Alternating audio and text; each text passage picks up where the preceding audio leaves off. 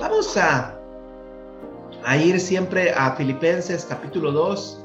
Hemos estado hablando acerca de los hábitos que necesitamos tener para poder tener un corazón eh, feliz. Y el hábito número 5 que vamos a estudiar en esta mañana es que debo de usar mi vida para servir a Dios sirviendo a otros. O sea, ¿cómo es eh, lo que, cómo es que yo puedo servir a Dios este, en cada área de, de mi vida? Es sirviendo a otros si yo voy en serio con mi felicidad, eh, debe de, debemos de tomar en serio lo que la palabra de Dios dice en mi vida. Y la felicidad es, es un tema muy serio. Y si en realidad yo quiero ser feliz, debo de usar mi vida para servir a Dios, sirviendo a otros.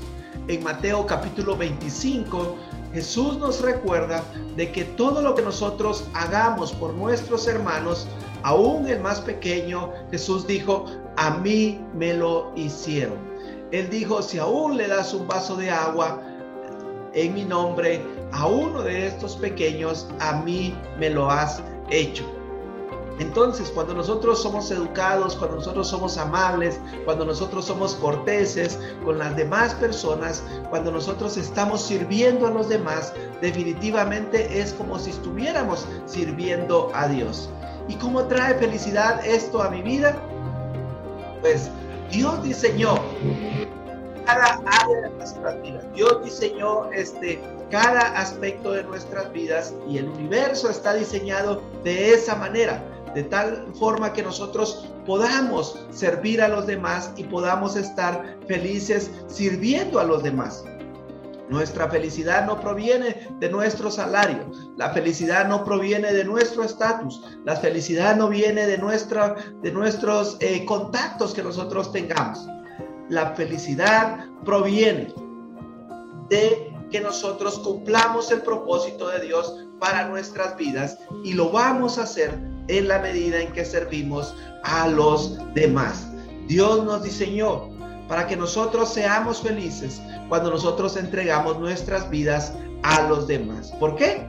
Porque Él quiere que seamos como Él, que nos parezcamos cada día más a Él y todo se trata de amor.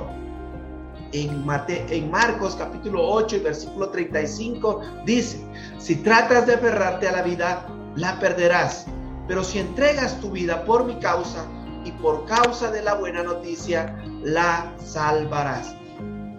Y este es el quinto secreto, el quinto hábito, el quinto ejercicio, como nosotros lo, queramos nombrar, nombrar, para nosotros ser feliz. Debemos de practicar el servicio y la generosidad cada día de nuestras vidas. Debemos de vivir para servir a los demás. Jesús lo dijo de esta forma. Yo no he venido para ser servido, sino para servir y dar mi vida por el rescate de muchos dijo Jesús al referirse acerca del, del propósito de su vida y de lo que él había venido a hacer a este mundo. Dijo, yo no vine a servir, sino vine a dar. Y estas son las cosas que traen más felicidad a tu vida, eh, más que cualquier otra cosa ni el estatus, como te decía anteriormente, ni el éxito, ni el dinero, ni la fama, ni lo que nosotros podamos alcanzar en esta vida se va a comparar con lo que Jesús dijo que era la verdadera felicidad. Él vino a dar, vino a servir. Y esas dos palabras es lo que significa ser como Jesús. Si queremos parecernos más a Él, debemos de estar dispuestos a dar y a servir a los demás. Si nosotros no estamos sirviendo y no estamos dando, no estamos siguiendo a Jesús. Es así de sencillo, ¿verdad? Si no estamos nosotros dispuestos a servir a las demás personas, nunca nos vamos a parecer a Jesús. Jesús diseñó cada eh, cada eh, área de nuestras vidas para que nosotros pudiésemos entregar nuestra vida en servicio a los demás, para que nosotros pudiésemos parecernos cada día más a Él. Entre más nosotros damos, entre más nosotros estamos dispuestos a servir a los demás, más bendecidos somos, más felices vamos a ser nosotros en cada área de nuestra vida. Nosotros debemos de permitir que sea Dios quien pueda tomar el control de nuestras vidas y que nosotros en cada área y cada momento de nuestras vidas nosotros podamos servir a Dios en, en lo que nosotros eh, realizamos día con día. Filipenses capítulo 2 versículo 17 al 18 dice, aunque mi vida fuera derramada sobre el sacrificio y el servicio que, que proceden de su fe, me alegro y comparto con ustedes mi alegría, así también ustedes alégrense y compartan su alegría conmigo. Pablo dice, aunque mi vida fuera derramada, derramada sobre el sacrificio y el servicio que proceden de fe. Pablo dice, aunque tenga que ofrecer mi propia sangre, recuerda que él está en prisión y está listo para ser ejecutado. Y eso es lo que él está viviendo. Y él dice, no importa, ¿verdad? Que yo muera, yo me alegro y comparto con ustedes mi alegría. Mira qué concepto de vida el que encontramos nosotros acá. Él está diciendo, no importa lo que suceda, no importa lo que venga a mi vida, con tal de que yo cumpla el propósito de Dios en mi vida, yo voy a ser feliz. Yo voy a poder este, disfrutar cada área de mi vida cuando yo estoy dispuesto a servir y a entregar mi vida en servicio a los demás. Así que quiero hacerte dos preguntas porque cuando nosotros estamos dispuestos a sacrificarnos, a dar, realmente estamos cumpliendo el propósito de Dios para nuestras vidas. Pero las, las preguntas que te quiero hacer son las siguientes. Número uno, ¿dónde te estás sacrificando voluntariamente para servir a los demás en tu vida? ¿En qué área de tu vida tú te sacrificas y dices, bueno, voy a hacer esto? No es algo que, que a mí me plazca hacer, no es algo que yo este, pueda este, disfrutar hacer, pero yo sé que es algo con lo cual yo voy a agradar a Dios y yo voy a servir a Dios. Y número dos, ¿está creciendo tu corazón en generosidad? Cada año o cada eh, mes o cada día tú estás viendo un crecimiento en tu generosidad. ¿Eres más generoso que como eras el año pasado, que como eras hace un mes? Nosotros debemos de recordar lo que Jesús dijo. Más bienaventurado es dar que recibir. ¿Y recuerdas lo que significa la palabra bienaventurado? Sí, es ser feliz, es ser tres veces dichoso y hay más felicidad. Nosotros somos más felices cuando nosotros estamos dispuestos a dar que a recibir. Jesús dice, y Jesús nos da esa revelación para nuestro corazón. Donde esté nuestro tesoro, ahí va a estar nuestro corazón. Así que el dar no solo revela cuán feliz eres en tu corazón, el dar además incrementa la felicidad en tu corazón. Es una actitud, es un ejercicio, es un hábito que nosotros podemos adquirir y como todo hábito, no es fácil de que nosotros lo podamos implementar en nuestras vidas. Los malos hábitos nos han llevado mucho tiempo el poderlos adoptar en nuestra vida diaria. Y de la misma manera, estos buenos hábitos se nos van a ser difíciles de adoptar, pero ¿sabes qué? No van a ser imposibles de que nosotros podamos tenerlos en nuestras vidas. Nosotros debemos de ser intencionales de buscar este llegar a nuestras vidas cada día y poder eh, presentarnos delante de Dios y pedirle a Dios que estos hábitos que estamos aprendiendo en la carta a los filipenses nos van a hacer más felices, nos van a eh, brindar una vida más feliz a nuestras vidas, pero es en la medida en que nosotros estamos dispuestos a ser hacedores de la palabra del Señor. La Biblia nos dice, ¿sabes? Eh, nos habla cada día ¿Y sabes lo que es lo que más me gusta de la palabra de Dios? Es que la palabra de Dios es honesta. Siempre nos dice la verdad, aun cuando sea dolorosa y no nos guste a nosotros. La palabra de Dios siempre dice la verdad. Y nos dice que los corazones a menudo están rotos y amargados. Y nos dice que nuestros corazones están muchas veces enfermos y son egocéntricos. Egocéntricos. Nos dice que a menudo nuestro corazón es engañoso. ¿Recuerdas que así dice la Biblia?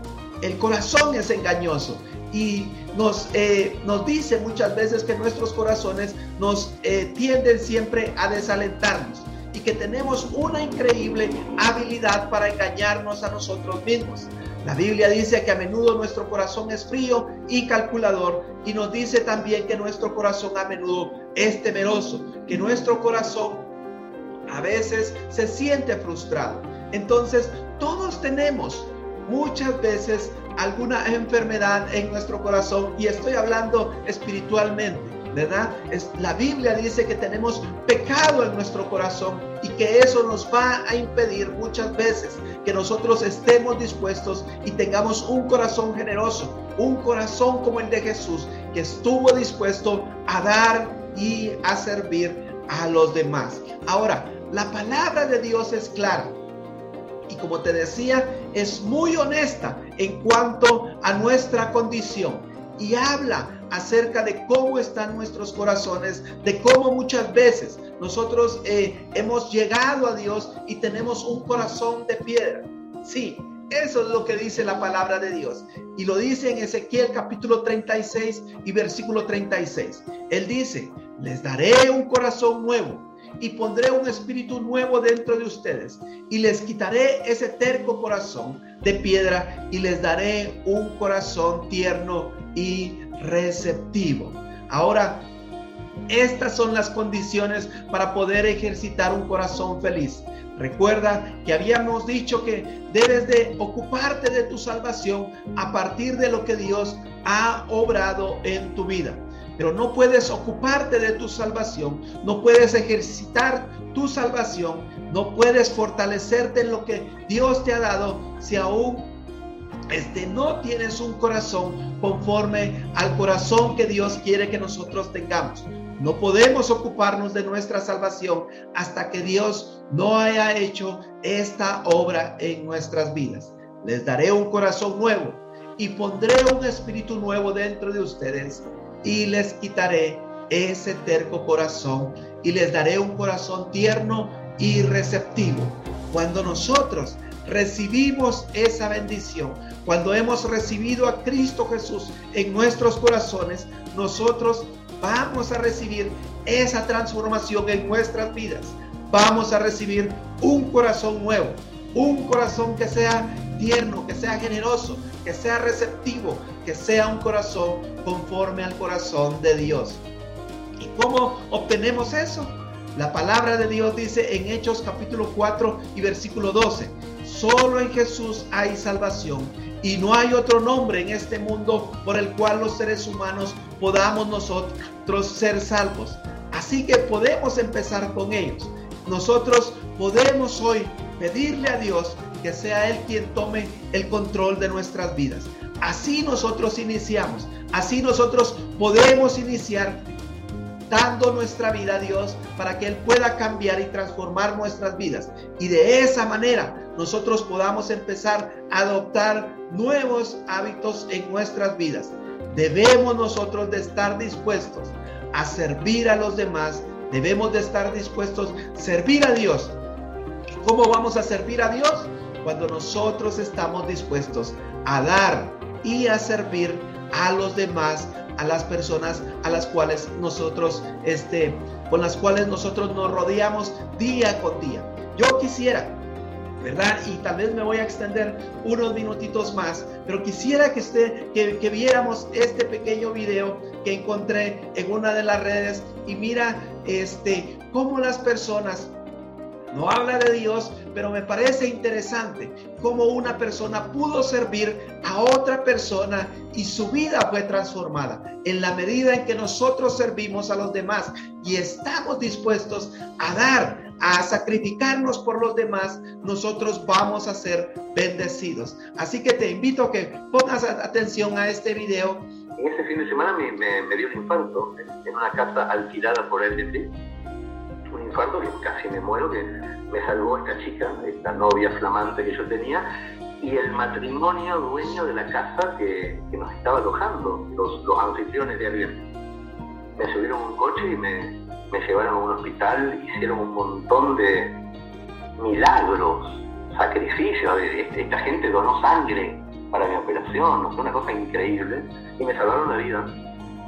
Después yo volví a Buenos Aires, tomé la decisión de, no vivir más en España, me fui a vivir con esta chica que había conocido hacía tan poquito tiempo, y un año después eh, ya íbamos a ser papás, y a las primeras personas que quisimos contarles que íbamos a ser papás, fue a este matrimonio de Montevideo que me había salvado la vida. Entonces nos volvimos a Montevideo justo el mismo día que se cumplía un año de mi infarto a cenar con esta gente, le llevamos un par de vinos y, cenando les, contamos que íbamos a ser papás y se pusieron muy contentos y nos empezaron de las desgracias. Él era un gerente de una multinacional española al que habían echado cuando descubrieron que tenía un, un problema renal crónico tenían que hacerle diálisis cuatro veces a la semana y perdió su trabajo, perdió su cobertura social, su cobertura médica. Le estaba pasando, pero pésimamente mal un tiempo antes de mi infarto. De hecho, para no tener que vender su casa, pusieron en alquiler la casa de huésped en Airbnb. Esa fue la razón por la que estaban alquilando la casa de huésped. Y tampoco les fue bien con eso llegaron unos brasileños que le robaron las toallas y después aparecieron unos holandeses con un hiperkinético les rayó todas las paredes, o sea, se iba mal incluso con eso. Y el tercero de los huéspedes fue un escritor argentino con una novia flamante que se infartó en el living de la casa y casi se muere, o sea que estaban pasándola espantosamente mal. Y ellos nos contaban un año después todo esto, que a Julieta, mi mujer y a mí, Primero que nada nos dio mucha vergüenza no haber preguntado por ello, haber creído, como suele pasar siempre, que los protagonistas de las historias somos nosotros, que los demás son como personajes secundarios.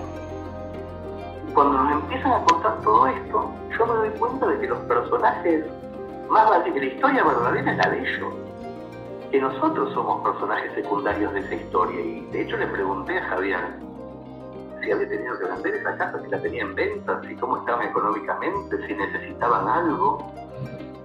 Y ahí ocurrió una cosa que yo sigo hasta el día de hoy creyendo que es milagrosa. Me dice Javier, no Hernán, pero vos ya me ayudaste. Otra me dice que cuando estaba internado en el hospital de clínicas con tu infarto, que sonó el teléfono y le digo, sí, era, era un mensaje de estos automáticos de Airbnb, cuando te vas de una de una casa que te piden una evaluación pública de tus anfitriones, justo me pedían una evaluación pública de Javier Tejada, que me habían salvado la vida.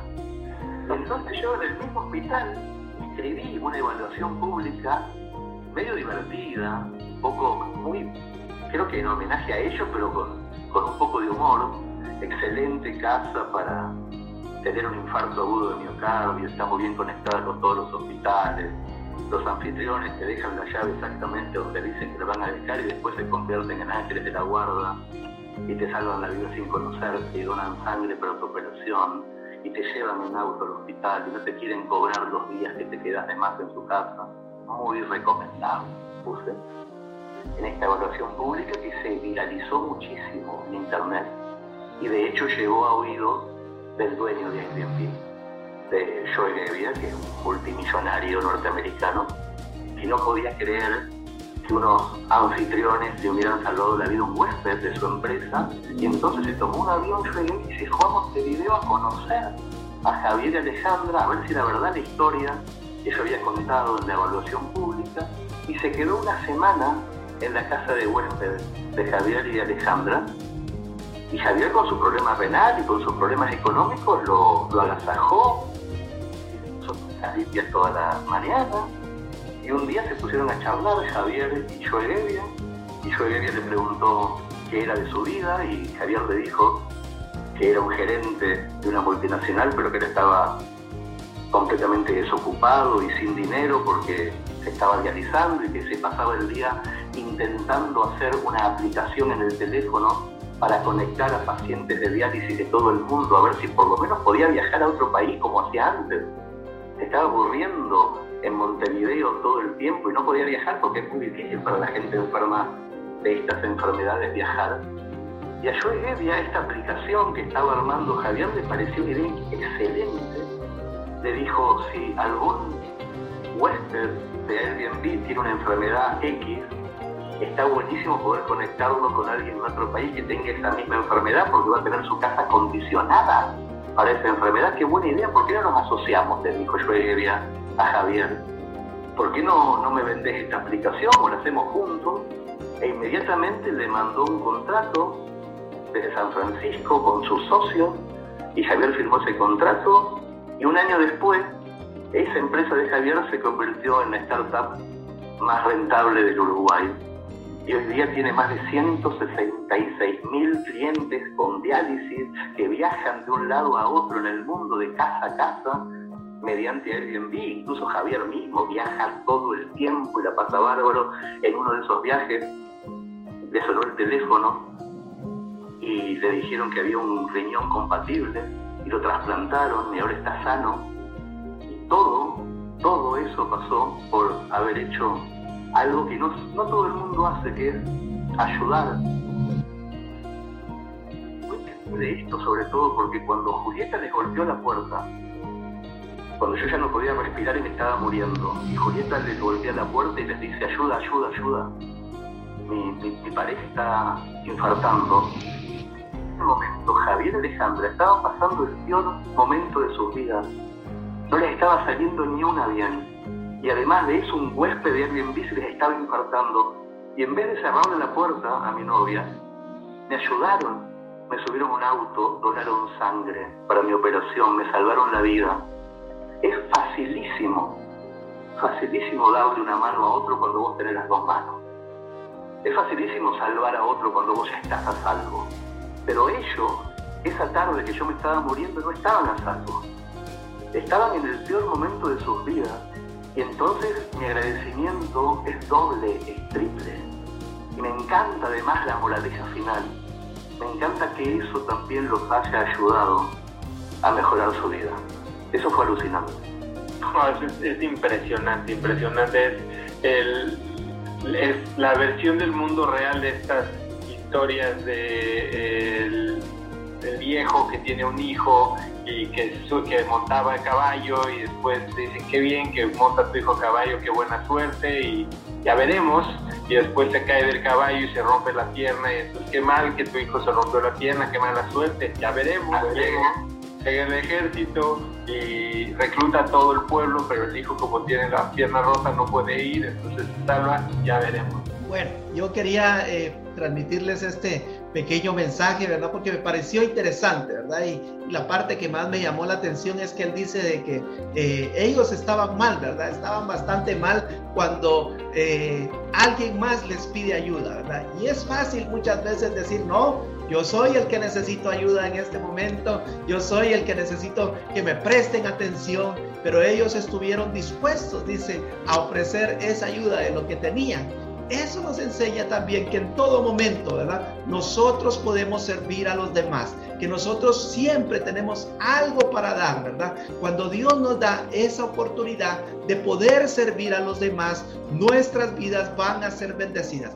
Siempre, siempre, siempre tenemos algo nosotros que podemos otorgar a las demás personas. Y cuando lo hacemos, cuando lo hacemos sin esperar nada a cambio, sin eh, pensar de qué voy a recibir o qué, qué beneficio me va a traer el que yo pueda ayudar a esta persona, nosotros nos vamos a parecer cada día más a Jesús. Oremos. Padre, en el nombre de Cristo Jesús. Dios Todopoderoso, te damos gracias por esta bendición y por esta oportunidad que tú nos das de podernos reunir. Hoy queremos parecernos más a ti. Hemos terminado el noveno mes de este año e iniciamos un nuevo mes.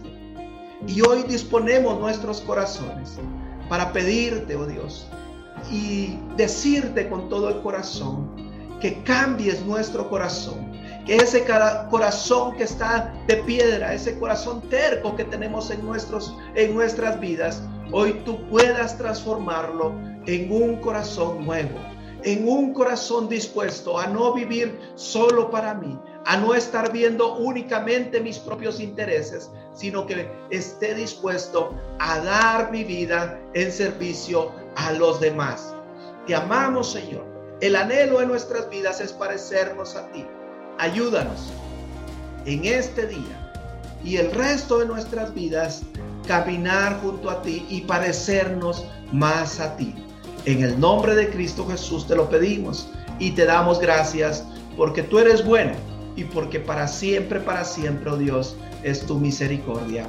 Amén y amén.